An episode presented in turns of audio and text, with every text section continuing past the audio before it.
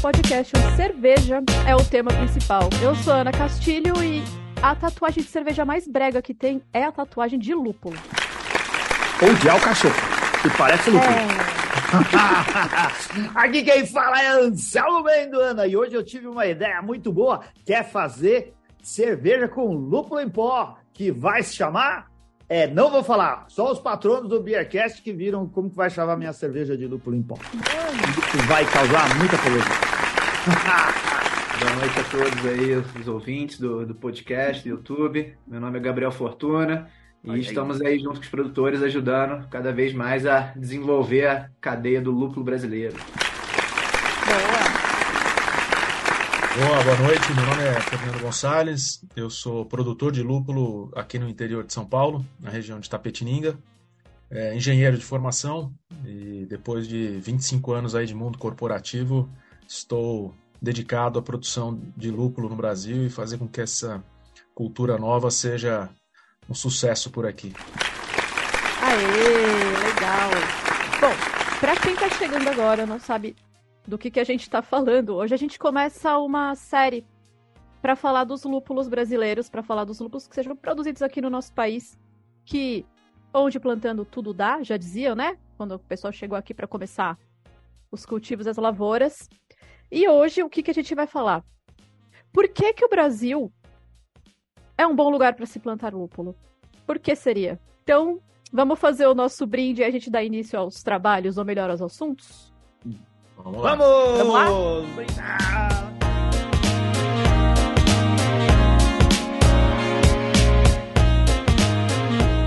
Eu perguntei pro Gabriel e para o Fernando uma sugestão de cerveja. O Fernando me Hum. deu algumas. Eu não encontrei nenhuma, mas eu falei, cara, precisa ser alguma coisa com mais lúpulo. Eu não encontrei. Não tinha uma Sierra Nevada em lugar nenhum do Tatuapé. Nenhum. Sempre tem. Você chuta a cerveja. Hoje não tinha. Hum. Aí eu pensei em alguma coisa nacional, então eu peguei a Ocus Pocos, a Aura, Boa. e é uma Haze IPA. Não é o meu estilo preferido de IPA. Não é nem o meu estilo preferido de cerveja. Oh, não é mesmo? A gente nunca Não é mesmo. imaginou isso. Ela fala todo Mas- o programa isso, viu, Fernando? Que ela... Eu gostei bastante. Ela tá encorpada, ela tem um lúpulo bastante evidente. Eu não consegui pegar qual é. Geralmente eu acerto. Hum, Muito bom. Ó, então, vou E falar você, a minha Anselmo? agora, Ana. Eu tô aqui agradecer o pessoal, ao Maurício Barreira, da assessoria de imprensa, que nos colocou em contato com o pessoal da Toca Dulce, mandou pra gente uma Nassau, a cerveja sazonal da Colorado. Chegou bonitinha aqui, junto com kit, com copo, uma cerveja muito agradável, refrescante, mesmo aqui para essa noite fria que faz em São Paulo, no finalzinho de maio. Muito obrigado, Maurício, muito obrigado. Obrigado, Toca Dulce. E vocês, meninos? Um de cada vez. O que, que vocês estão bebendo? Eu tô eu tô tomando uma Optimum, que é uma triple IPA da Sierra Nevada, né? Essa daqui estava Fazer guardada inveja. já. Essa aqui já estava guardada há alguns meses. É, Eu sugeri Serra Nevada porque a Serra Nevada ela tem um é, um papel ícone, né? Um papel extremamente importante na, na indústria da, da, da cerveja artesanal, porque foi uma das primeiras, provavelmente a primeira cervejaria é, que apareceu explorando essa, esse estilo IPA, né? Lá com a, uma Pale Ale, só com Cascade. É, e hoje ela é, é, é um ícone, é uma cervejaria que até hoje usa só lúpulo em flor, né? É, não estou advogando pelo lúpulo em flor, mas é, ela até hoje só usa o lúpulo em flor. É muito, é, é muito difícil achar a cerveja deles aqui no, no Brasil, mas de vez em quando aparecem uns lotes assim e a gente já sai correndo para garantir algumas, porque realmente são cervejas espetaculares. É é justamente isso que eu ia te perguntar, desculpe interromper, Fernando. É como que essa cerveja chegou na sua mão? É, tem, tem alguém importando ou veio numa mala amiga, alguma coisa assim? Não, tem gente que importa, tem, tem lojas que importam, e assim, é, são várias. Eu já, eu já comprei é, Serra Nevada em, em vários sites diferentes, assim. De vez em quando aparece para mim a Serra Nevada, eu vou lá já, garanto algumas, e às vezes até em promoção. Então, aí, aqui só no Tatuapé a gente sempre encontra, só não tinha hoje porque você É. falou. né? Só para finalizar, essa cerveja tem 11% de álcool, então eu espero chegar até o final do, do, do podcast falando Ah. normalmente. Tô pertinho da cama, porque a hora que acabar. Né, já tá ali, ó. Já? São perguntas mais difíceis para o final, né? É. Tá, pode deixar, eu caprichei. Conversa, vocês são profissionais, tá acostumado aquelas, aquelas de praga que vocês estavam perguntando antes do Gabriel entrar, deixa pro final para ele responder. Ah, e você, Gabriel, o que, que você tá bebendo? Para mim vai ser tranquilo, que para que eu chegar nesse lance por cento aí do Fernando no final, eu vou ter que tomar umas seis latas dessa aqui que eu tô tomando. Tô tomando uma Pilsen, né? Você vê que é o, é o 80, eu sou o 8, né? Saindo de uma, uma triple IPA para uma Pilsen, né? Primeiro porque amanhã eu tenho que, 6 horas da manhã, eu estar saindo para visitar uma fazenda, né? Que vai estar iniciando a colheita. E segundo, porque era a única cerveja que eu tinha aqui na geladeira com lúpulo brasileiro, né? Ainda bem que eu ainda, eu ainda é, tinha uma cerveja com lúpulo brasileiro, né? Ainda é algo que não é muito comum de se achar nos mercados. Eu, Fernando, várias pessoas aí no Brasil inteiro estamos trabalhando para ser cada vez mais comum de vocês poderem estar achando uma cerveja com lúpulo brasileiro no mercado, né? E essa aqui é uma Pilsen é, da cervejaria Steijever, que é uma cervejaria de Belo Horizonte, uma cervejaria tá. muito conhecida de Belo Horizonte. E é bacana que agora ela começou a trabalhar inteiramente com lúpulo nacional né, no seu rótulo principal, que é a Pilsen, né? Então agora está escrito aqui, não sei se dá para ver, feita com lúpulo brasileiro. Ah, Nossa, que legal! Tem conta no supermercado Verde Mar, né? Então é uma cerveja de, de ampla distribuição em Belo Horizonte. E aqui tem o logo aqui da Fazenda Cervejeira. E aí também, primeiro, uma homenagem por ser com o luto brasileiro, né? e segundo, que amanhã eu vou estar justamente lá para a gente começar a colheita da segunda safra. Né? Essa aqui foi a primeira safra lá da, da Fazenda Cervejeira, que já virou aí cervejas e já está aí nas prateleiras aí dos mercados de Belo Horizonte. Legal, muito Legal, bom. então você já está comemorando antecipadamente, é isso? É, já estou comemorando a colheita de, de amanhã, né, com o lúpulo da, da colheita passada, né? Ótimo. Agora a gente já vai ter lúpulo fresco aí, né? Porque a gente está acostumando muito mal as cervejarias, né, Fernando? Porque é, no Brasil a gente está produzindo lúpulo aí duas, pelo menos duas vezes no ano. Então, se a gente ah, oferece, se a gente oferece para a cervejaria um lúpulo que é da que é da safra de três meses atrás, quatro meses atrás, só tá velho. sabe que essa fazenda já vai colher agora, ele fala: não, não vou comprar esses três, quatro meses atrás, não. Eu vou esperar que vocês já vão colher, que eu quero lucro de uma semana, fresco, né? É, eu comprando frios no supermercado. É, Gabriel. nada de comprar é, na bandejinha. comprar queijo, eu nunca pego aquelas bandejinhas da frente. Vou olhar no fundo lá, porque eles colocam as datas mais novinhas lá no fundo. As mais antigas ficar na frente. Logo, logo vocês vão ter tanto lucro que vai ter que fazer. O pessoal vai fazer isso daí também. vai falou. ter que começar a fazer aquele rodízio na prateleira.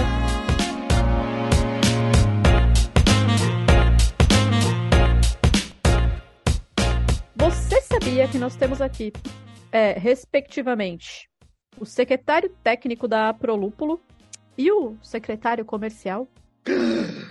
Não, eu sabia superficialmente, mas eu nem sei exatamente o que cabe a eles nessas funções aí. Mas é o pessoal importante. E coisa que ninguém imaginava até pouco tempo que a gente tinha essa organização no cultivo e no mercado de lucro aqui no Brasil, né?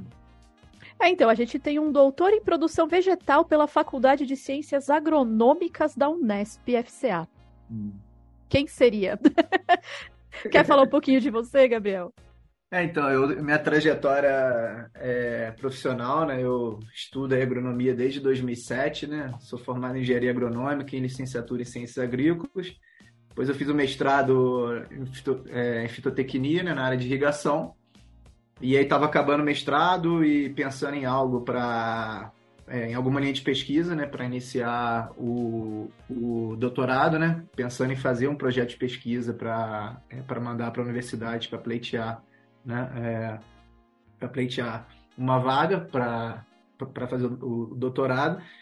E eu já estou no universo de cerveja artesanal desde 2010, né? Sempre, é, sempre né, nessa época aceitei que era impossível produzir lúpulo no Brasil, né? Por conta de é, frio e que a gente não tinha horas de luz suficiente, né? E eu, como agrônomo, ficava com aquilo na cabeça, mas aceitava, falava, não, ninguém produz lúpulo no Brasil, né? E até que em 2016, né, é, eu estava terminando o mestrado e domingo, sempre aquele programa matinal de ver o Globo Rural, né? A gente acha que a televisão muitas vezes não traz coisas boas, né? Mas tanto hum, eu. É que é muito, muito cedo. Mas ah, eu gosto de Globo É, Rural. acho Madrugada, né, Gabriel? Aí fica difícil acompanhar. Ah, mas Globo Rural é mó legal, é, mas é muito Mas, cedo. ué, mas o campo acorda cedo, pô. Se você botar Globo Rural 10 horas da manhã, o cara já tá, já tomou café às 6. 10 horas já tá voltando Já na roda. almoçou. Cara, ainda bem que eu nasci em São Paulo, eu vivo em São Paulo. Aí, então, em 2016, é, é, teve a reportagem Globo Rural, né, mostrando a primeira iniciativa de cultivo de lucro no Brasil, né, é, que foi inclusive aqui na, na região que hoje eu moro, né, na Mantiqueira. E aí, a partir disso, acendeu aquela luzinha aqui na minha cabeça, e eu falei, tá aí, ó, se alguém produziu lucro no Brasil, é possível produzir, né? E as primeiras pesquisas que têm que ser feitas são as pesquisas agronômicas, né? As pesquisas de base para que a gente dê suporte para iniciar o movimento, né? Para iniciar uma cadeia de produção de lucro no Brasil, né? E aí, a partir que eu vi essa reportagem, acho que já no. Vou falar aqui no domingo mesmo, eu comecei a estudar, né? Porque na segunda-feira eu já comecei a pesquisar, já comecei a devorar artigos e comecei a montar meu projeto de pesquisa, né? E aí estruturei, demora uns dois, três meses para estruturar o projeto. E aí mandei para mandei para algumas universidades. E aí eu passei para a Unesp em Botucatu, né? E aí para lá eu fui fazer o doutorado. Cheguei lá, meu orientador é, não conhecia muito lúpulo, né? Perguntou se era se era uma planta medicinal, que o meu orientador, onde, onde eu fui fazer o doutorado, é no departamento de horticultura, com um professor é, especializado em plantas medicinais, né? E aí eu falei com ele, não, o lúpulo tem várias propriedades químicas, vários compostos é, que têm é, que tem valor medicinal, né? Então ele falou que eu poderia ser orientado por ele. E daí começou a minha trajetória no lúpulo, né, na parte acadêmica, né? Eu já comecei a fazer uns testes em 2017 com plantas em casa mesmo, conseguindo conseguindo umas mudas daqui da Mantiqueira. E em 2018 que começou a minha trajetória de estudo, né, de toda a parte científica. E aí já em 2019 eu já comecei a prestar consultoria para alguns produtores ali em São Paulo. E aí, desde então, é, em 2019 mesmo, eu, eu abri a, a Brazuca Lúpulos, né? É, e aí a gente começou a trabalhar com diversos produtores, né? Cada vez mais, porque é um cultivo que é, é um cultivo muito novo, que a, a literatura é toda internacional e tudo que, que tem nos livros lá fora, né? Muitas das coisas que tem nos livros não servem para a gente aqui no Brasil, né? Então a gente fala que a gente está escrevendo os nossos próprios livros aqui no Brasil, né? Tanto com os nossos trabalhos acadêmicos, científicos, quanto principalmente com a experiência prática de campo, a experiência do produtor, né? Então, é, a gente começou a, a, trabalhar em diversos locais, né? Porque o produtor precisava dessa assistência técnica e a gente começou a caminhar junto com o produtor, né? Começou a aprender junto com o produtor, né? Mas trazendo já uma base científica, uma base acadêmica, uma base já com, é, com uma tecnificação maior, né? E eu falo que até hoje a gente está aprendendo junto com o produtor, a gente está escrevendo os livros de lúpulo do Brasil junto com o produtor, né? E o produtor que foi o grande pioneiro, né? Porque as pesquisas começaram, aí a minha pesquisa foi a terceira tese de, de doutorado no Brasil, né? Com manejo de lúpulo. A primeira começou em 2017, então foi praticamente tudo na mesma época. Só que os produtores, né, que foram os pioneiros realmente, que começaram o cultivo, assim, até a gente gerar conhecimento na academia, o produtor é, isso é algo que demora. A gente está gerando ainda, né? A gente fala que a gente está trabalhando em pesquisa básica, né? Então são as pesquisas iniciais, né? E o produtor não espera isso. Então foi o produtor que começou a cultivar lúpulo, começou a trazer os problemas para a universidade, né? Mas assim, é, antes da gente gerar esse conhecimento dentro, dentro da universidade, né? É, a gente já começou a caminhar junto com o produtor no campo e, como disse, né? Tá, tá criando experiências junto com os produtores, né? Tá trabalhando em conjunto. Então, é basicamente assim, o certo seria o, o, a gente ter uma ordem reversa, né? Da universidade primeiro pesquisar, validar, né? Para depois os produtores começarem a adotar é, já a cultura, já com um certo grau de conhecimento, né? Com pacote tecnológico junto, né? Mas não, foram os produtores que começaram começaram a trazer o problema para dentro das universidades, né? E as universidades começaram a ter que dar resposta, pesquisar, né? Hoje a gente já tem Embrapa começando a trabalhar com lúpulo, né? E hoje a gente já tem aí uma amplitude bem grande de trabalhos na universidade, né? Se não me engano, acho que hoje já tem 17 universidades no Brasil que pesquisam lúpulo, mais de 40 aí trabalhos científicos, né? Então tá uma caminhada bem bacana aí hoje do, é, digamos assim, da universidade junto com o campo, né? Tá, o... eu acho que é fácil a gente perguntar porque a gente tem um produtor campeão, né? Ô, ô, ô Gabriel, você conseguiu encaixar a tua pesquisa com o lúpulo como algo, como planta medicinal. Você foi por esse caminho ou você enrolou o orientador e depois pesquisou outra coisa? E assim, hoje já é outro, eh, já é outro ambiente. As pessoas já estão. Você não precisa mais encaixar o lúpulo na área medicinal para poder fazer pesquisa?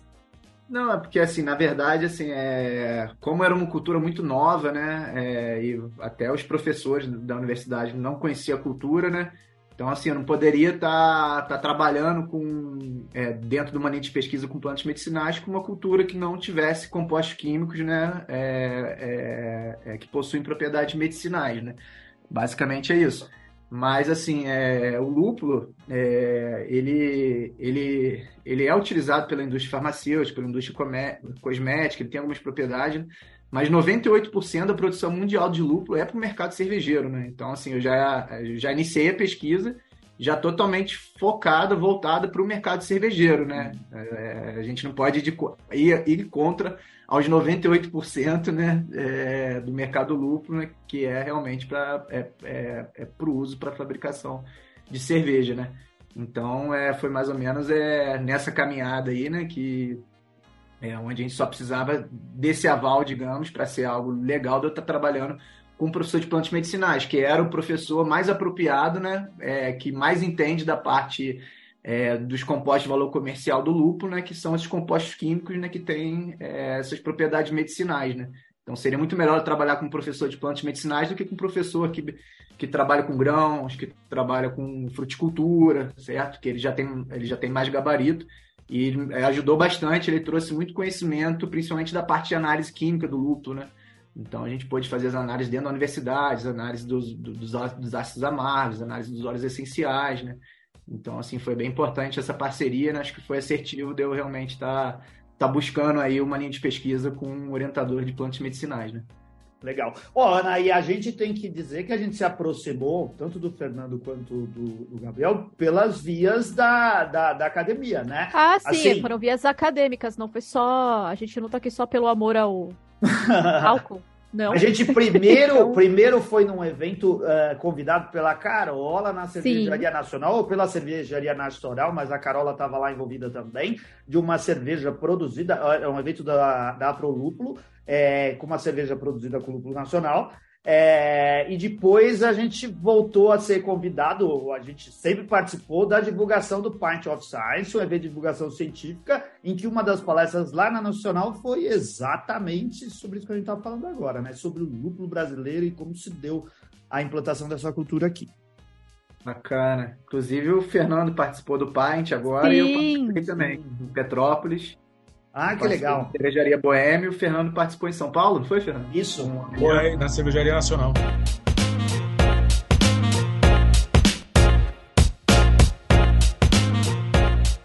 Então vamos lá, Fernando, sua vez. Vamos, vamos lá fazer a egotrip agora, que a gente quer ouvir. Campeão da Copa Nacional de Lúpulo, Copa Brasileira de Lúpulo? Como é que foi? É, esse, esse, esse, esse é o último, último evento aí da minha carreira duas semanas atrás, né? Sim. É, eu sou engenheiro de formação, engenheiro de produção, né? E trabalhei a vida inteira uh, no mundo corporativo, né? E praticamente uh, os últimos 16 anos uh, na indústria alimentícia, né?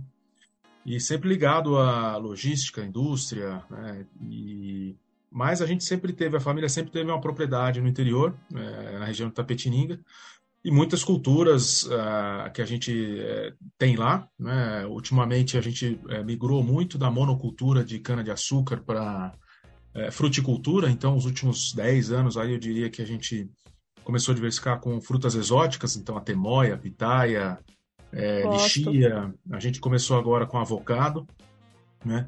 É, e eu, sempre curioso né, e, obviamente, amante de cerveja, Uh, eu talvez seja um dos únicos ou um dos poucos né, nessa, nessa cadeia do lúpulo aí que não começou no lúpulo pelo Globo Rural do Rodrigo Veraldi.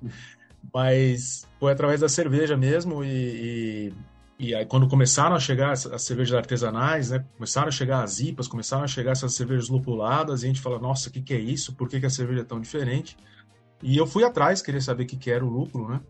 É, e aí vi que era um dos ingredientes da cerveja, era um, um produto é, agrícola e que não era plantado no Brasil, né? Então comecei a pesquisar e eu vi, descobri é, na época ainda até mais Facebook do que do que qualquer outra rede social. Muitas, muitas pessoas já com, é, com mudas, né, plantando no quintal, começando algumas, algumas experiências assim caseiras, né? E, e, tinha o Max, que é um americano casado com uma brasileira, que tinha uma plantação num terreno baldio aqui em São Paulo. É, e também já né, bastante avançado no conhecimento Mas, lúpulo. Aqui na área metropolitana de São Paulo mesmo? Na zona, na zona leste. Ah, tá tudo aqui pé, perto, certeza. tá perto da minha casa, vai terreno certeza que ia baldio. dar bom. Não tem Pessoal, no- nos terrenos No perto da terreno casa da, da- Ana, quando não É um terreno da. CPFL que ele negociou lá para, né, sempre o terreno da CPFL fica cheio de matagal, ele negociou, falou, olha, eu cuido, né, em, em contrapartida você me deixou plantar um- umas plantinhas aqui, né? E aí levantou, levantou um lupulau lá, tinha algumas variedades e mas ele foi um do- do- dos caras aí que começou a trazer essa cultura, um pouco do conhecimento. É, e eu acabei conhecendo um, um consultor do Rio de Janeiro, que não era o Gabriel, né, que acabou fornecendo algumas mudas, e naquela época assim, não tinha para o lúpulo, é, não tinha viveiro legalizado, então todas as mudas que estavam aqui no Brasil não eram legalizadas, né, então a gente não tinha é, é, certeza de origem, a gente não tinha certeza da variedade, a gente não, não, não tinha nada, né? Então muita gente entrou nessa e entrou pelas mãos erradas. E então acabamos colocando muda no campo que não eram as variedades que a gente achava que eram, né? É, mas ah, assim, o, o fator positivo é que teve um movimento grande que começou a ver que, cara, dava para plantar lúpulo, né? O lúpulo crescia, ele dava flor. É, e aí, obviamente, em 2018, quando surgiu a Prolúpulo, já um dos objetivos também de organizar a cadeia do lúpulo nacional, né? É, e aí começaram a aparecer os viveiros, começaram a, a- a chegar as mudas legalizadas, né, certificadas no, no- no Ministério da Agricultura. E aí também foi quando a gente mudou o consultor agrônomo, a gente trouxe um, uma- um- doutor, é, que, é, que é colega do Gabriel, o Renan. É, e aí a gente né, comprou mudas certificadas e a gente colocou no campo mudas certificadas já né, com- com uma certeza de que o que a gente estava plantando era efetivamente ah, aquilo que a gente tinha em mente, né? É, e aí eu comecei num- num- num- num campo experimental ali de 2 mil metros quadrados, colocamos ali primeiro 200 mudas, depois essas 200 viraram 300, 600. Esse campo hoje tem 700 plantas, né, que é o nosso campo experimental. É, e aí no- de 2001 para 2022 eu resolvi é, sair do mundo corporativo e investir todos os meus esforços no lúpulo, né? É, eu, eu entendi que é, de 2018 até 2021 o salto foi muito grande, né? É, de conhecimento, ah, de aperfeiçoamento na- no manejo, de produtividade, de qualidade dos lúpulos, de qualidade do- do- dos parceiros na cadeia, se- seja laboratório, seja fornecedores de, de máquina, é, um interesse muito grande no mercado cervejeiro. Então eu entendi que aquele era o momento de ou vai ou racha, né? E eu resolvi ir, me enfiei de cabeça. E aí a gente aumentou a, plantação. Hoje a gente está com 2 hectares, que dá mais ou menos aí umas 5 mil plantas. É, com planos de aumentar até 8 hectares, chegar aí nos 25 mil é, plantas mais ou menos. E, e então é isso. E a gente, é, assim, eu, eu sou muito curioso, eu, eu vou atrás, eu, eu, pesquiso, eu, eu estudo. É, e uma das coisas que eu entendi do, do, do- da cadeia do lúpulo, né? É, é que ela tem três etapas. pr- Praticamente toda, toda, todo produto da, da agricultura é assim, né? Mas é, tem o manejo no campo, que é uma parte, e é uma parte difícil, que, né, que foi aonde a gente achou que é, resolvendo ali a gente estaria é, bonito, né? Ia só encher o bolso de dinheiro. Mas aí depois a gente percebeu que tinha o beneficiamento, que é outro monstro, né? Super delicado, com uma baita de uma ciência por trás. É, e um terceiro passo que é a parte de comercialização e distribuição, né? Que também é um outro é um outro bicho que se você não tem um mercado demanda que demanda o seu produto, né? Você precisa desenvolvê-lo. É, Então, tem uma coisa que eu preciso te perguntar, que pra mim sou.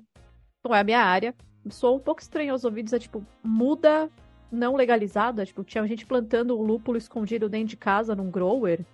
Sei lá. Não, Ana, eu achei que você, como psicóloga, ia perguntar a respeito da parte que ele falou de encher os bolsos de dinheiro. Isso daí é uma grande dificuldade também. Não, mas eu acho que ele tem razão, é isso mesmo. Tá certo, tá certíssimo, não vi erro nenhum. Mas essa questão das mudas, é, tinha contrabando de muda? Não... É isso, sério? É, assim, a gente não sabe como essas mudas chegaram no Brasil, mas via de regra chega, né? É, a gente escuta isso muito. Acho que é um ponto extremamente importante, porque é, não só na cultura do lúpulo, mas em qualquer cultura, em qualquer lugar do mundo, né? É, e eu acho que um caso bastante clássico conhecido no Brasil é o caso do cacau na Bahia, né? É, que teve uma cultura totalmente destruída, eu não lembro exatamente quando, mas algumas décadas atrás, justamente pela entrada é, de um patógeno, vou falar bonito aqui que o Gabriel gosta, mas. É... Depois eu ponho no glossário, pode deixar. que destruiu a lavoura, né? Então, esse é o grande risco de você trazer um, uma, uma, planta, um, um, é, um, produto vivo, né? É, porque você está trazendo junto organismos vivos e que então, não fazem parte daquele ecossistema e que podem causar um impacto gigantesco, né? Sim, porque junto com uma muda de lúpulo ser vinda, sei lá eu da onde, pode vir uma espécie invasora e aí... Exatamente. Nossa, Esse é o grande risco. É. E, e, e, lá em 2017, né, quando a gente achou essa pessoa que nos ajudou e que nos forneceu muda, ele dizia que era legalizado, ele, ele fornecia um papel que ele dizia que era o registro no mapa. Assim, é, tem gente mal intencionada em qualquer lugar do mundo, né? Então, é uma, são coisas que a gente precisa tomar cuidado. Hoje a gente tem viveiros legalizados, que tem o, o registro no mapa, que conseguem comprovar todo, toda a cadeia né, de certificação, né? E, e acho que um dos principais papéis, se não o principal papel do viveiro, é justamente fornecer uma muda é, limpa, né, do ponto de vista de vírus, do ponto de vista de micro-organismos é, patógenos, porque é o que você vai levar para o seu campo, né, e que é fundamental para você começar é, uma produção é, minimamente com a garantia de que você não está colocando nada ali já é, contaminado ou, ou é, com, com patógenos, né.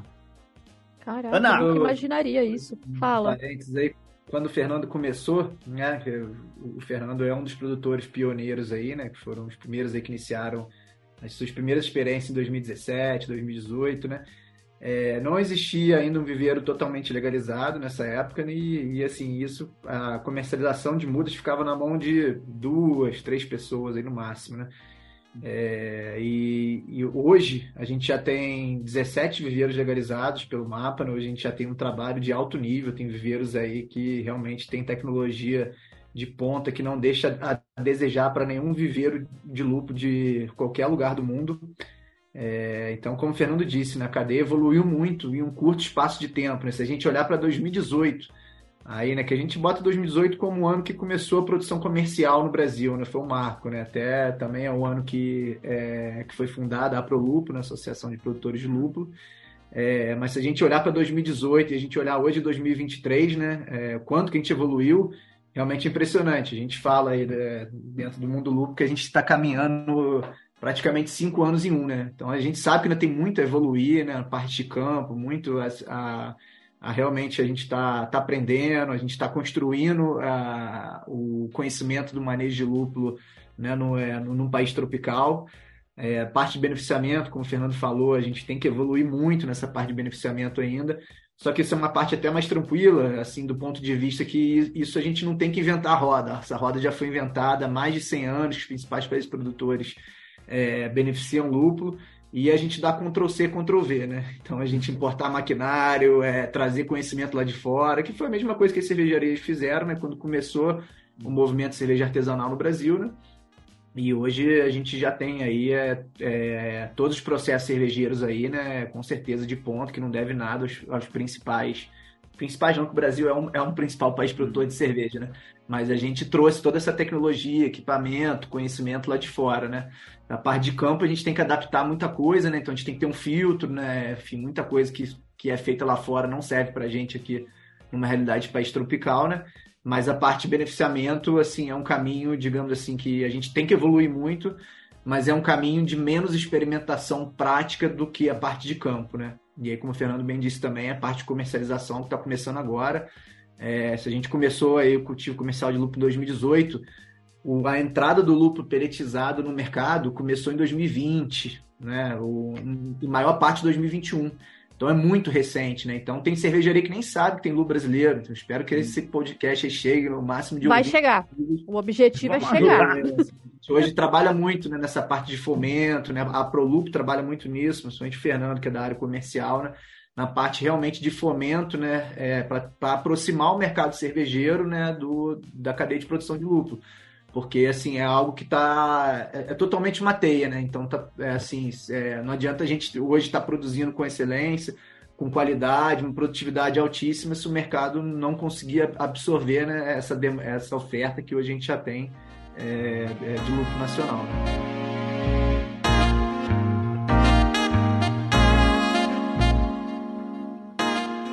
Ô, Ana, eu queria, posso aproveitar para pegar um embalo e já agradecer o pessoal que está acompanhando e fazendo perguntas aqui no Cara, chat do YouTube. Cara, o pessoal está fazendo umas perguntas aqui é. de nível elevado, sabe?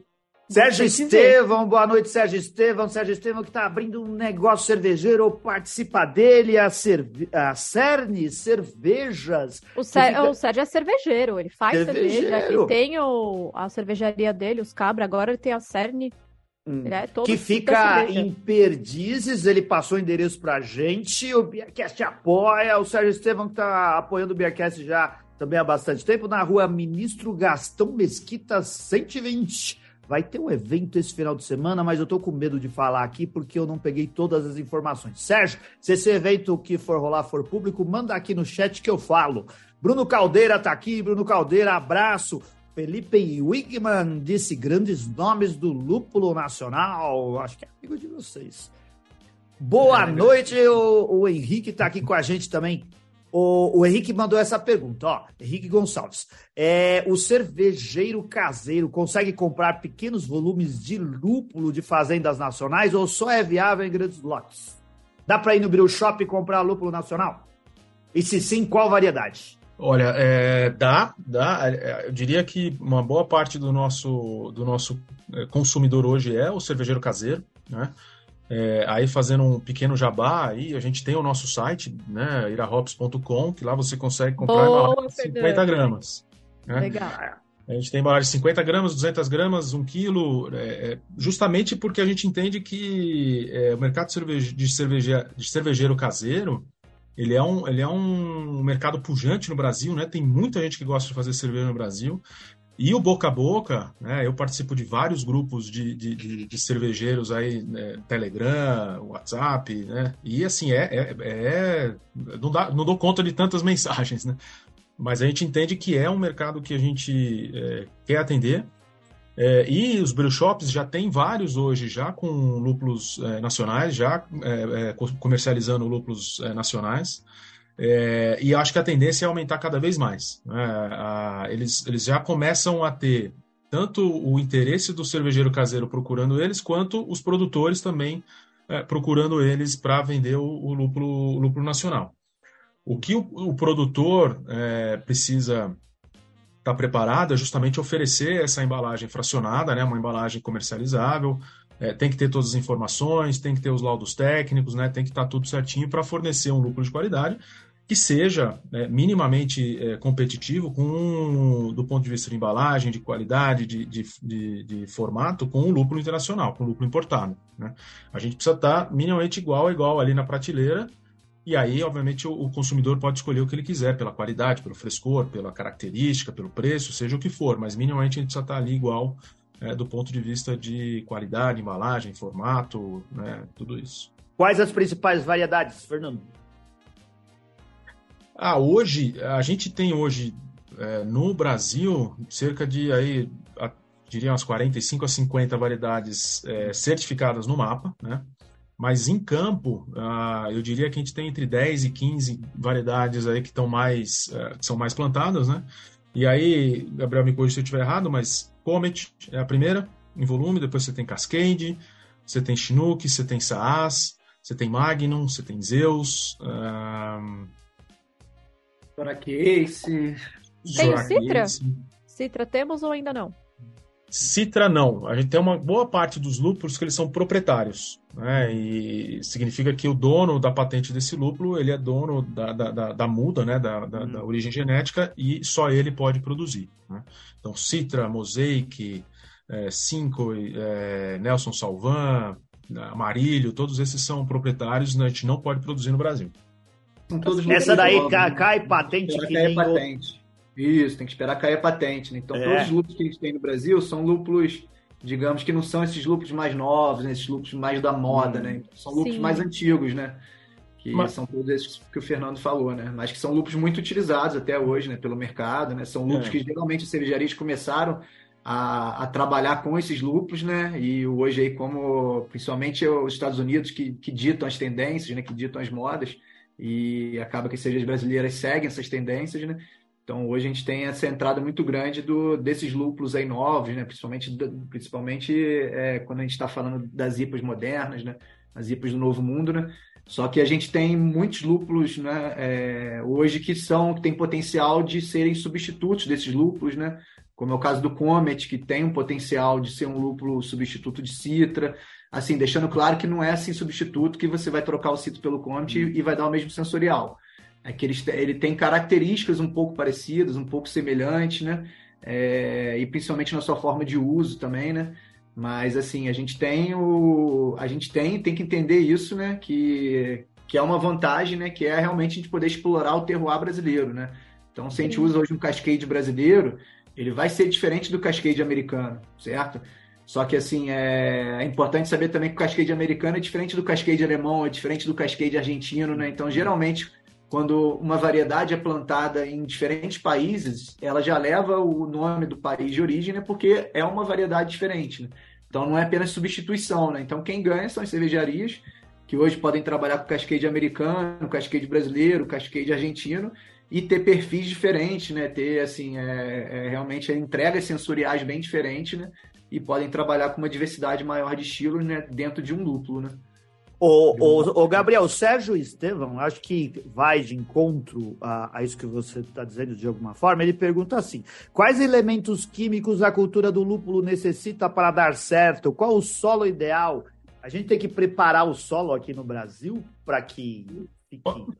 Posso só, só fazer um adendo na, na na é. pergunta anterior, né, que a gente falou ah, as variedades que tem hoje são variedades é, relativamente antigas. É, é, tem tem um, uma parte dos lúpulos, né, que você tem órgãos, uh, principalmente universidades e órgãos abertos, né, que, que acabam desenvolvendo esses lúpulos e que são lúpulos relativamente novos, né, e que podem, que a gente pode plantar, né. É, então, quando não é uma empresa privada, como Yak Matifes ou a Bart Haas, e aí você tem, por exemplo, o, USDA por trás, né? É, é, são lúpulos abertos, a gente consegue plantar. O caso do Triumph, que é um lúpulo relativamente novo que a gente tem plantado no Brasil e que tem assim um perfil sensorial espetacular é, e que vai ser provavelmente aí um queridinho dos cervejeiros nos próximos anos. Vai, o Triumph já está já tá bombando, já está muito bem falado. Agora na Copa, os cervejeiros ficaram, os jurados ficaram impressionados com o perfil sensorial do Triumph. E o Triumph foi lançado em 2019 nos Estados Unidos, né? Então é um lúpulo que está chegando agora aqui no Brasil, né? Esse lúpulo vindo dos Estados Unidos. Então as cervejeiras estão começando a conhecer ele e a gente já tem campos aqui que já tem é, dois anos aí, né? De cultivo do Triumph, né? Tá para chegar um lúpulo novo também que é o Vista, né? Então o Fernando é, ressaltou aí, né? É, é são casos, é, digamos assim, é, em menor escala, né?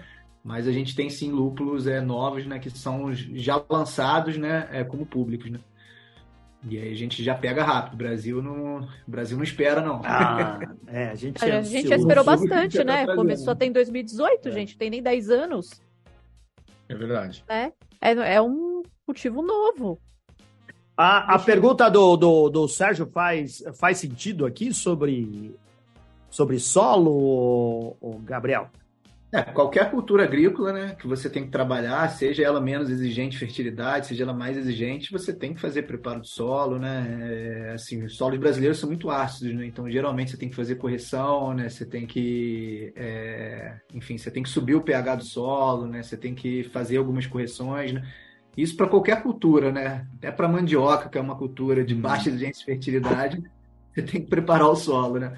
O lúpulo é uma cultura de altíssima exigência em fertilidade, né? Então, hum. e é uma exigência em fertilidade totalmente diferente que a gente está acostumado para a maioria das culturas no Brasil, né?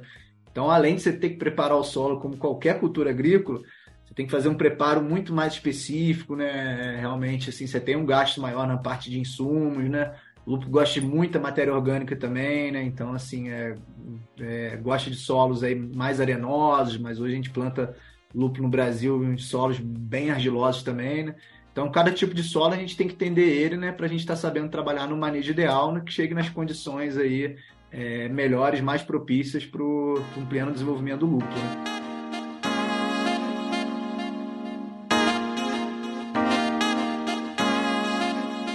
Muito bom. Oh, tem outra pergunta para uh, uh, aqui encerrar a parte tem a, do, Eu queria ler a do Renato. É eu isso daí, eu ia boa. falar dele, que eu acho que a eu... pergunta do é. Renato Júnior. Ainda existe muita barreira tecnológica para a transformação do lúpulo, do lúpulo em pellet? Você tinha falado alguma coisa, Fernando?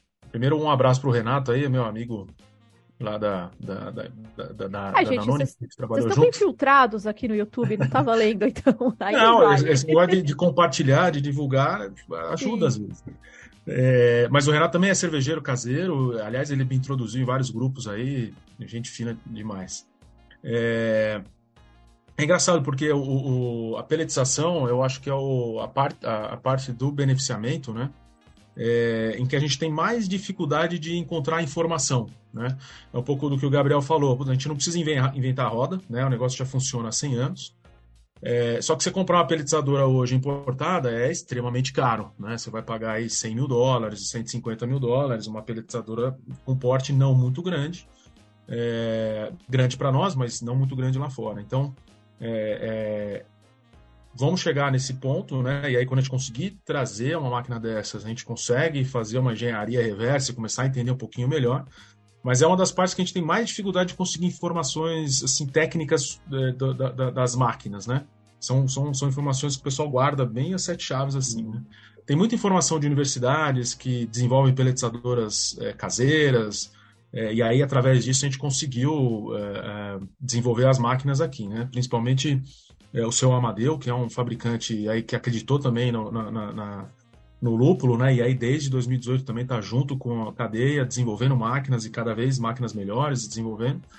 É, mas é uma, é, uma, é uma barreira que a gente tem hoje de, de, científica quase, né? De entender, porque as peletizadoras que são conhecidas são as peletizadoras ou de madeira ou de ração, né?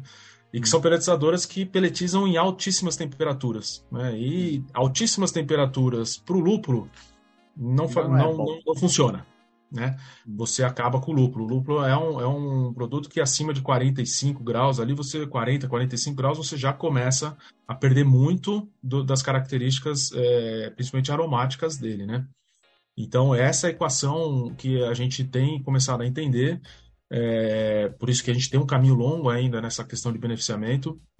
Mas eu diria que hoje a gente já consegue é, peletizar com uma qualidade assim, razoavelmente é, boa. Né? A gente fez um. Eu fiz um, um, estudo junto com o pessoal da Kalamazoo, que é. Inclusive estava com a gente lá no Pint of Science, sim, né? sim. É, com a Aureliano. É, que é uma startup lá de Campinas, focada em, em estudos do lúpulo, é, de analisar densidades. Né? Era, uma, era uma, uma, curiosidade que eu tinha. Então eu peguei amostras do mercado, né, da, da Yakima Chiefs, da Bat Haas, da Hopsteiner, de lúpulos que a gente produz aqui no Brasil, mandei para ele junto com lúpulos que, nossos aqui do Brasil, para eles avaliarem a densidade do lúpulo. Né? E assim, o resultado foi é, praticamente nenhuma diferença. Né? Inclusive, os lúpulos que a gente pegou é, é, importados é, não necessariamente correspondem aos padrões que a gente entende, que a gente recebeu né, de, de, de densidade é, ideal para o lúpulo. Então, são barreiras que a gente vai né, investigando e vai pesquisando e vai aprofundando e até a gente chegar aí num, num, num, num lugar ótimo, né? Então, são, são são coisas que vão com, um pouco com o tempo, mas o brasileiro é, não desiste nunca, é teimoso. Então a gente vai atrás, né? E é, o que levou? A gente arruma o nosso, né? Foi exatamente isso que aconteceu. E a periodização é tudo questão, assim, de é. hoje o que a gente vê, né? É como que a gente está no Brasil, né? O Fernando falou, É, é, tudo assim, é, o que explica muito isso é a escala, né? Então, assim, hoje a gente tem uma escala pequena, né? Então, é, hoje, é, por exemplo, a, a, gente tem esse exemplo que o Fernando deu do, do, do, do Amadeu, né, que tem a empresa Forte Lúpula, desenvolveu peretizadores pequenos que peretizam 10 quilos hora, hoje já tem uma maior que faz 50 quilos hora, né? É que atende, é, é, atende o, o, volume que o produtor tem hoje. Né? Hoje, os produtores de lúpulo, o Fernando aí com dois hectares, é um dos grandes produtores de lúpulo no Brasil. Né? A gente falar isso para um, hum. um fazendeiro, dois hectares não é nada, né? Mas, assim, realmente, hum. hoje no Brasil, a maior fazenda de lúpulo tem em torno de 8, 10 hectares, né? Então, assim, as produções são muito pequenas, né? Então, hoje, o que a gente tem de solução de peretizadores são peretizadores caseiros, pequenas, né? E é que conseguem, como o Fernando disse, né, estão conseguindo atender esses, é, esses parâmetros básicos, né, que em relação à densidade, comprimento, é, essa temperatura que tem que ser respeitada, né, para que a gente não tenha perda de qualidade, né. É, mas a gente vai ter que evoluir daqui a pouco, né, que está começando a aumentar cada vez mais os cultivos, está começando a aumentar essa escala, né, e a gente vai evoluir para um ponto de que a gente vai ter que começar a trabalhar com plantas de peretização, né? que é diferente de uma, uma peretizadora que seria apenas uma unidade onde o lúpulo entra ali, você moe o lúpulo e você peretiza ele, né? que seria basicamente você pegar esse lúpulo moído e, e prensar ele né? em formatos, comprimentos e densidades específicas. Então a gente vai ter que evoluir para uma planta de peretização, que é algo grande, é como se fosse uma indústria. É, então, assim, uma planta de peretização, ela realmente é, é, é um negócio é gigantesco. Né? E Fernando, a gente estava na Patagônia agora em março, é, participando lá do, do, evento de colheita, a gente visitou fazendas lá que tinham plantas de peretização, a gente ficou olhando para aquele negócio e falando, peraí, a nossa peretizadora é, cabe aqui no, no tamanho de uma mesa. Uhum. A gente entrou lá, a peretizadora deles era do tamanho de um galpão gigante, com 5 metros de altura. Então, assim, é, realmente são níveis diferentes, né? Mas essa na Patagônia, a Argentina está na nossa frente, e Gabriel, eles desenvolveram ah, é ou, ou, importaram? A Argentina produz desde 1950. Entendeu? Não, então, então mas assim... eles já têm maquinário, eles desenvolveram peletizadoras, como que. Sim, tá. eles plantam lúpulo desde 1950, né? É. Já nós plantamos lúpulo desde 2018. Né? Acho que isso aí explica é, Mas é, a, a maior de mercado, né? De, é. enfim. Não, a maior parte da, da, das máquinas deles são importadas, né? É, Sim, teve uma, uma peletizadora. É, uma peletizadora que a gente viu que é uma, uma indústria de lá mesmo que desenvolveu, aliás, bastante interessante, mas a grande maioria dos maquinários deles é, são importados, até porque lá atrás, para eles, provavelmente era muito mais fácil importar, né? Máquinas é, inglesas, máquinas alemãs. Então... Hoje em dia já é, é então, é. A gente no Antes Brasil da, das nossa, Malvinas né? dava para importar máquina inglesa. Anselmo, supera o Boca Juniors, Anselmo. Já foi, mano. Foi 2018, só chega. Fernando, como funciona uma Copa de Lúpulo? E como que você é? vê esse negócio? Vai todo mundo pro estádio de futebol ficar um tacando lúpulo do outro? Como que é? Isso é com cerveja? Tem algum outro jeito que vocês testam os lúpulos? De que forma que funciona? Ó, boa pergunta, boa pergunta. A, a Copa do Lúpulo surgiu o ano passado, né? Ela foi idealizada pelo Duan Ceola, que é hoje provavelmente o maior nome aí de, de, relacionado à química do lúpulo, né? Ele é professor da Escola Superior de Cerveja e Malte lá em Blumenau. É, hoje também é provavelmente o responsável técnico aí da, de uma cervejaria no Paraná. É, o é, é? Bel Brooker. Bel Brooker, né? Isso. Chapecó. É, é um cara, assim, inteligentíssimo, né? E ele idealizou isso ano passado. Então, a Copa, basicamente, os produtores mandam a sua produção para a organização, né? Esse ano, já a Kalamazoo, ela se juntou ao Duan, a organização. Então, a Kalamazoo, como eu falei antes, né? Ela é uma startup e um dos papéis dela é análise, né? Hoje, quem faz a maior parte das análises dos lúpulos é a Kalamazoo.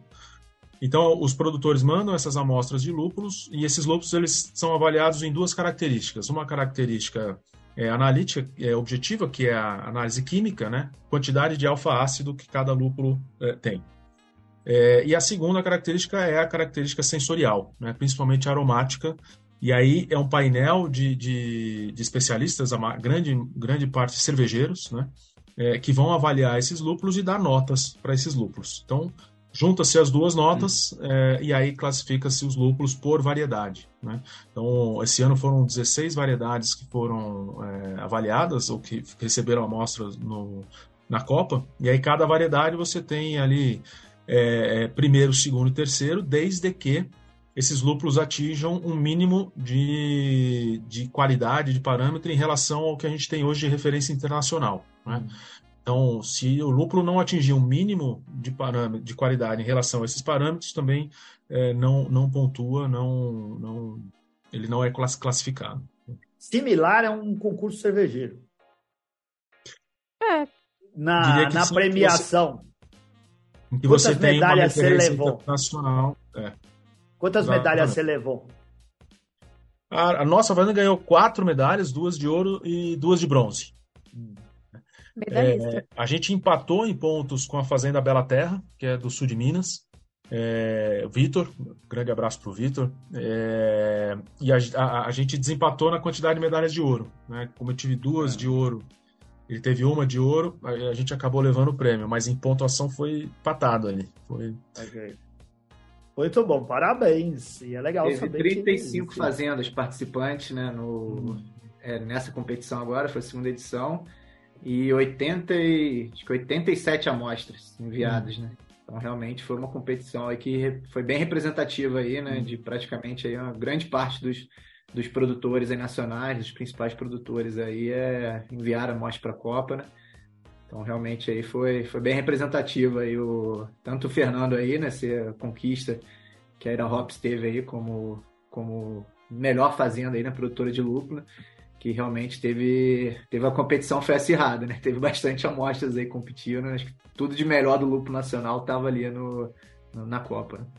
Legal. É, foram 18, 18 produtores que foram premiados, né? Então é, eu, eu, fiquei bem feliz porque é, o, o, padrão de qualidade estava muito alto. Os cervejeiros, o depoimento deles foi é, muito gratificante, né? de, de do que eles falaram ali, e o, e o Duan foi pegando alguma, algumas frases, né, enquanto eles estavam fazendo a análise sensorial, e realmente foi, para eles, assim, a reação deles foi bem, bem, bem interessante. Né, que, e acho que foi melhor do que qualquer prêmio, foi a reação aí do, a receptividade do, dos, dos cervejeiros.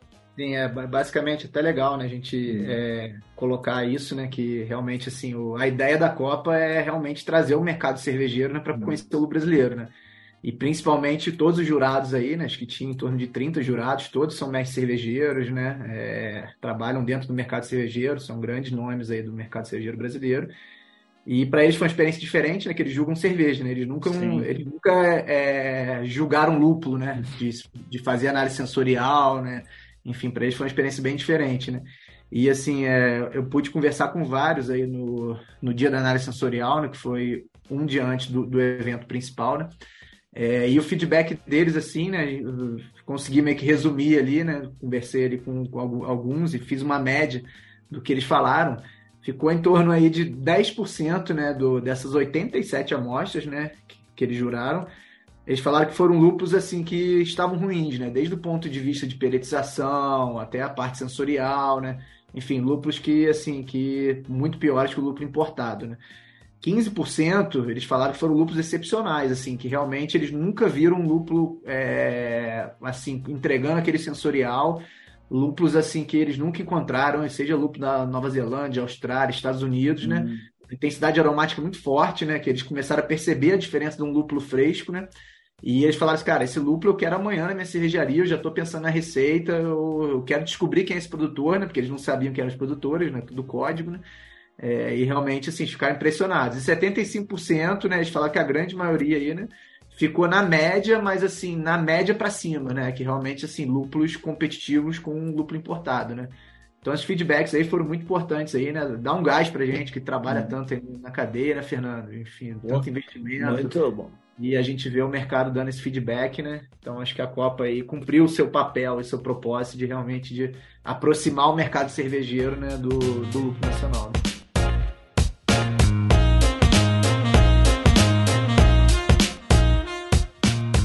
E para incentivar uh, o desenvolvimento do, do lúpulo nacional do Brasil, o que, que a gente precisa? A gente precisa é. de mais produtores, precisa de mais consumidores, a indústria brasileira precisa abraçar para alguém e plantar, se, se decidir assim, vou dedicar uns hectares da minha fazenda para plantar lúpulo. qual que é o conselho que você dá, Fernando, Gabriel? É, vocês vão ganhar dinheiro, vocês vão ajudar o Brasil, vocês vão se divertir com cerveja. Como que a gente incentiva o pessoal? É mais aberto que isso, assim, Futuro do lúpulo no Brasil, meninos. E aí? É. Dessas perguntas, só a última é, é, verdadeira, que você vai tomar cerveja e se divertir. Mas uh, eu acho a gente está numa, numa fase, né? E a gente vai entendendo as coisas à medida que elas vão evoluindo, né? É, quando você faz uma comparação com qualquer commodity agrícola ou com qualquer produto agrícola, você tem as funções muito bem separadas, né? Você tem uma função do agricultor que faz o cultivo no campo, depois você tem a função do, do, do, de quem beneficia, né? Normalmente é uma indústria, uma cooperativa, uma associação. E depois você tem uma, uma função do, do, do, comerciante distribuidor, né? Que vai fazer a venda e vai fazer a conexão com o mercado. Como a gente começou a desenvolver esse mercado recentemente no Brasil, a gente está fazendo tudo, né? A gente né, abraça tudo, desenvolve máquina, planta, passa fungicida num dia, no dia seguinte está visitando a cervejaria, claro, com outra roupa, tomado banho, tudo bonitinho. É, depois de ter comido um pouco manteiga, tomado café. Exato. Mas a gente, a gente hoje uh, enxerga que a próxima barreira né, para o lúpulo nacional efetivamente se estabelecer é, é, a gente começar a desenvolver, junto com o mercado cervejeiro, é, as características sensoriais do lúpulo brasileiro. Né? Então, a gente tem o Comet brasileiro, a gente tem o Cascade brasileiro, a gente tem o Chinook brasileiro, a gente tem vários lúpulos que, que têm a característica do terroir brasileiro, e eu não vou nem falar entre regiões ainda, né?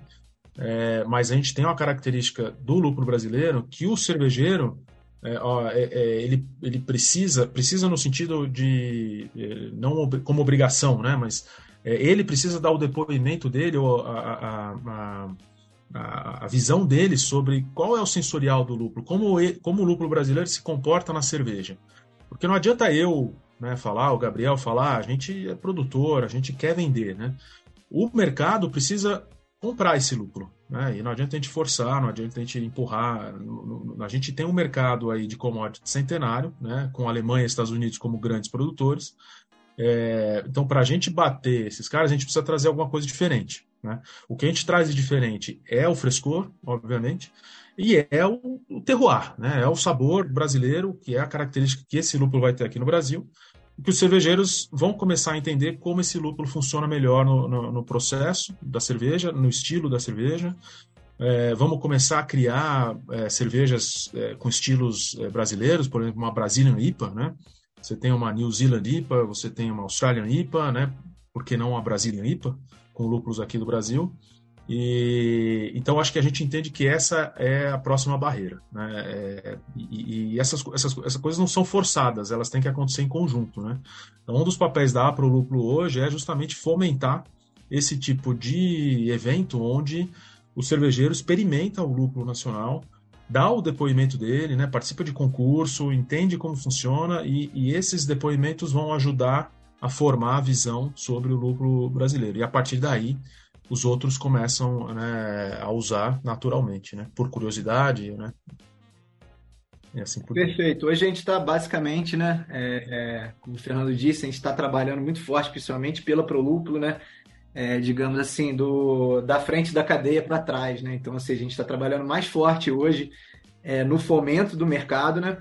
porque é, hoje a gente já tem já uma produção é, é de lúpulo que a gente consegue estar tá ofertando para as cervejarias. Hoje a gente já consegue ter um preço competitivo com o lúpulo importado, que isso a gente sabe que é importante, né? Assim, é, hoje a cervejaria não compra lúpulo brasileiro por amor, porque é lúpulo brasileiro, se o lúpulo brasileiro for muito mais caro, né? Então hoje a gente já consegue colocar um preço competitivo, até mais barato do que lúpulos que chegam aqui, é, que são esses lúpulos que estão na moda, né? Que chegam caro aqui, aqui no Brasil, né? É...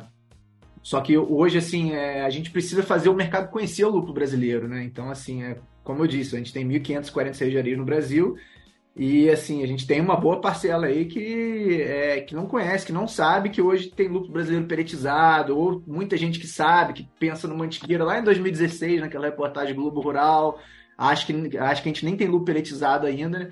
E a gente já tem já produtores altamente tecnificados, como o Fernando, como outros também, que já estão com lúpulo de altíssima qualidade, peretizado, com laudo químico, que tem até mais informação do que o lúpulo importado, que é assim, que não deve nada em qualidade, que geralmente, na verdade, a qualidade lá do químico mostra qualidade superior, né? Quando a gente compara, claro, aquela, aquela mesma variedade, né? Então, assim, é, a gente já consegue entregar com preço competitivo, né? O que está faltando é o mercado conhecer, né? O que está faltando realmente é marketing, é estratégia de fomento, né? Para que a gente comece a evoluir em uma escala maior, né? Porque hoje a gente realmente. É... O cultivo de lúpulo está crescendo muito no Brasil, né? Hoje a gente tem algo em torno aí de 120 hectares, né, por aí, né? A gente, é, isso é uma estimativa, né, como a gente trabalha em campo com vários produtores, mas é, a gente inclusive vai fazer em agosto o levantamento da Prolupo, acredito que fique perto disso. Mas para vocês terem uma ideia, a Argentina, que é o maior país produtor de lúpulo da América do Sul, tem 180 hectares. Então, hum. assim, é, a gente acredita, tem certeza que daqui a dois anos a gente já vai ter passado a Argentina. Vamos atropelar a Argentina! De lúpulo na América do Sul, né? Nem então, vai assim, demorar. Ficaram 50 anos e em uma década a gente vai passar a perna deles. Ah, achei muito Isso porque assim, a Argentina, o cultivo de lúpulo está concentrado na Patagônia, uma região. No Brasil, a gente está plantando lúpulo no sul, sudeste, centro-oeste e nordeste. Então, assim, Aí. é realmente de. O Brasil é uma potência no agro, né? a gente tem muita tecnologia no agro né, para desenvolver o lúpulo nas nossas condições tropicais, né? A gente tem muito conhecimento técnico agrícola, né? Então, assim, a gente não tem dúvida que o lúpulo vai virar uma potência no Brasil, né? Por todos os resultados que a gente está alcançando, para a gente estar tá fazendo duas safras no ano, não sei se também vocês sabem, mas o Brasil é um dos países pioneiros é, em, em, é, no cultivo de lúpulo com iluminação artificial, né? E por conta Aprendemos disso, isso recentemente lá no Pint of Science. Sim. Então, é. assim, realmente, hoje a gente está crescendo muito em escala, né? Mas aí não adianta nada a gente crescer em escala se o mercado não, não absorver, né? é, toda essa oferta de lúpulo que está começando a acontecer, né? E a gente vai partir para um ponto, né, de realmente profissionalizar essa parte de peretização, né? Porque, assim, a gente tem que entender lá fora é, é como é feito. O produtor, ele... É, é como o Fernando disse, hoje o produtor no Brasil está fazendo tudo. Lá fora, não. Lá fora, o produtor, ele produz, ele colhe, ele seca, né? Ele tem que beneficiar o lúpulo, né? A secagem é um passo muito importante e ele enfarda o lúpulo, que é basicamente você fazer é, pegar o lúpulo seco, né, e, e você uhum. fazer quadrados prensados, né, é, que vão estar ali armazenados, né, e o produtor vende esse fardo para uma indústria, que é uma indústria de peretização. E essa indústria peretiza e essa indústria que vai também comercializar o lúpulo, né, que aí são os principais trades de lúpulo do mundo, né. Só que hoje no Brasil a gente não tem essa indústria ainda. Então, como o Fernando disse, né, o produtor está tendo que peretizar, o produtor está tendo que ir no mercado, e assim, o mercado, ele, ele, ele, ele precisa ter uma garantia de volume padrão. Ele não quer. É, assim, isso são nichos de mercado, mas estou falando assim, cervejarias é, um pouco maiores, né? Elas querem ter garantia de contrato, de você ter oferecer volume, você oferecer padrão, né? Então a gente já está evoluindo para isso, né? De, juntar lucro de vários produtores e fazer um blend para poder fornecer padrão e volume para uma cervejaria poder fazer uma cerveja de linha, né? Que hoje a maioria das cervejas com lucro brasileiro são cervejas sazonais. Ele faz aquele lote. Acabou, pronto, ele vai procurar de novo, o produtor já vendeu tudo. Entendeu? Não, não tenho mais, é só daqui a quatro meses, né? Então a gente precisa evoluir nesse ponto para realmente a gente ter cada vez mais cervejas de linha com o lucro brasileiro, né? E vai chegar nesse momento que o produtor ele vai até o fardo, né? E a indústria que vai peletizar, né? Peletização é algo realmente muito técnico, né? Principalmente quando a gente tem volume grande, né? Que é, é, é para onde a gente vai chegar, onde a gente está trabalhando para evoluir, né? quando a gente chegar nessa escala maior, né, a gente vai ter que evoluir para ter uma indústria de peritização, né? E aí, com certeza, a gente vai crescer aí, vamos ser aí um dos principais países produtores, não tenho dúvida que a gente tem muito potencial para isso, né? E tem muito produtor querendo entrar no lucro, querendo produzir. É, hoje a gente ainda está desbravando o mercado, né? Hoje realmente, Fernando aí pode falar bem, ainda não é, não é tão fácil você vender toda a sua produção de duas, três, quatro toneladas, né? mas a gente acredita que em breve, com certeza, vão começar a surgir contratos, né, que já está acontecendo já, e cada vez mais vão entrar produtores aí tecnificados, né, porque também começou com muitos produtores aventureiros, né, hoje o mercado já está eliminando esses produtores, digamos assim, então hoje os produtores estão entrando, já estão entrando com alto grau de tecnificação, né, e para realmente a gente poder ser competitivo, né, porque a gente está competindo com os Estados Unidos, com a Alemanha, né, então realmente a gente tem que ter um alto grau de tecnificação seja na produção ou seja no beneficiamento, né? Para a gente poder ter um lúpulo não apenas competitivo em preço, mas em qualidade. Né?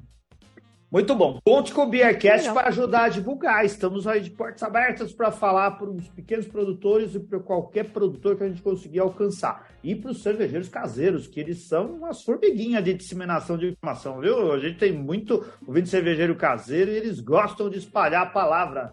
São tipo evangelizadores da Igreja Universal do Reino de Deus. Sete da manhã, teu cervejeiro na sua porta perguntando se você quer saber do lúpulo brasileiro. E isso daí. É o caseiro.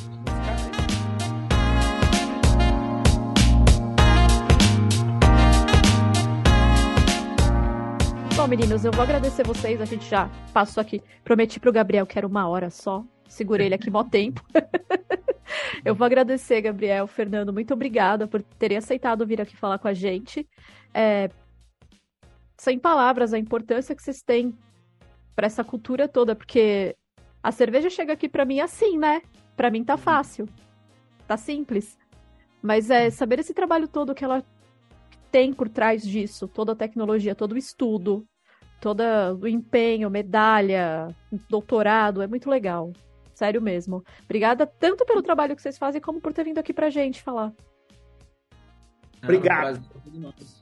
Tá podendo divulgar aí cada vez mais o, o lúpulo brasileiro, né? Realmente, como você falou, é um trabalho de formiguinha, né? Feito pela gente, feito principalmente pelo mercado, né? Mas a gente está sempre aberto a estar tá divulgando essa cultura, divulgando nosso trabalho, né? Porque não é um trabalho apenas nosso, né? Que está na, na, base de produção, né? É um trabalho que envolve toda uma cadeia de produção, né? Então é desde o consumidor, né? Eu falo, a gente tem que educar o consumidor, né? O consumidor tem que saber o que é lúpulo para poder Sim. depois exigir, pô, eu, eu sei o que é lúpulo, eu sei da importância dele, e eu sei que tem lúpulo brasileiro, então eu quero tomar uma cerveja com lúpulo brasileiro, né? Então é, é, toda uma cadeia que vai desde o campo, né? A gente fala meio batida essa frase, mas vai desde o campo até o copo, né? E é, realmente... é o Globo Rural aí agindo. É, tá vendo? Fez escola. oh, qual, como que faz para contatar vocês? Pode contatar? Contata o Prolúpulo, contata a Ira Hops. Como, qual os contatos aí, Fernando, Gabriel? Olha, acho que no Instagram é mais fácil, arroba é, Ira Hops, é, no caso da Ira Hops, e arroba Aprolúpulo, no caso da Aprolúpulo.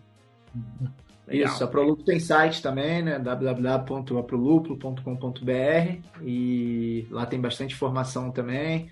É, e aí a minha empresa específica, empresa de consultoria, né, para o cultivo de lúpulo, é Brazuca Lúpulos, então a gente tem, enfim, tem Instagram também, tem site, né, quem quiser estar tá conhecendo um pouco do lúpulo brasileiro, é, tem bastante informação também lá na Brazuca Lúpulos. E é isso aí. E vocês vão estar conectados com vários produtores também. É, enfim, tem também um site que é muito bacana, que é da Vandenberg. É, eles, têm um, eles têm um aplicativo que você consegue visualizar. É, acho que tem mais de 80 produtores de lúpulo no Brasil, né? Você consegue ver a região e aí você consegue é, clicar ali no, é, é, no produtor, né? O mapa interativo do Brasil, né? E aí você consegue acessar o site do produtor, né? Então, para que, quem quer ter uma ideia assim, a nível nacional, né, onde estão os produtores do Brasil, né? Muito bacana esse site aí do, do Vandenberg, que é uma empresa de, de é, que, é, que, trabalha com produção de mudas. Né? É legal para quem quer conhecer um produtor próximo, né? É, entrar em contato, comprar, comprar lúpulo desse produtor, entra no mapa interativo, ver quem está mais próximo, ali tem os dados de contato. É, programa uma visita, que é legal também. É, essa é uma coisa que a gente não falou, mas é, o lúpulo lá fora ele gera um turismo muito grande, né? Porque quando você entra numa plantação de lúpulo quando ela está madura, né, com aquelas plantas 6 metros de altura, paredões verdes, cheio de flor, ah. você sente o aroma de longe ali, é um negócio espetacular.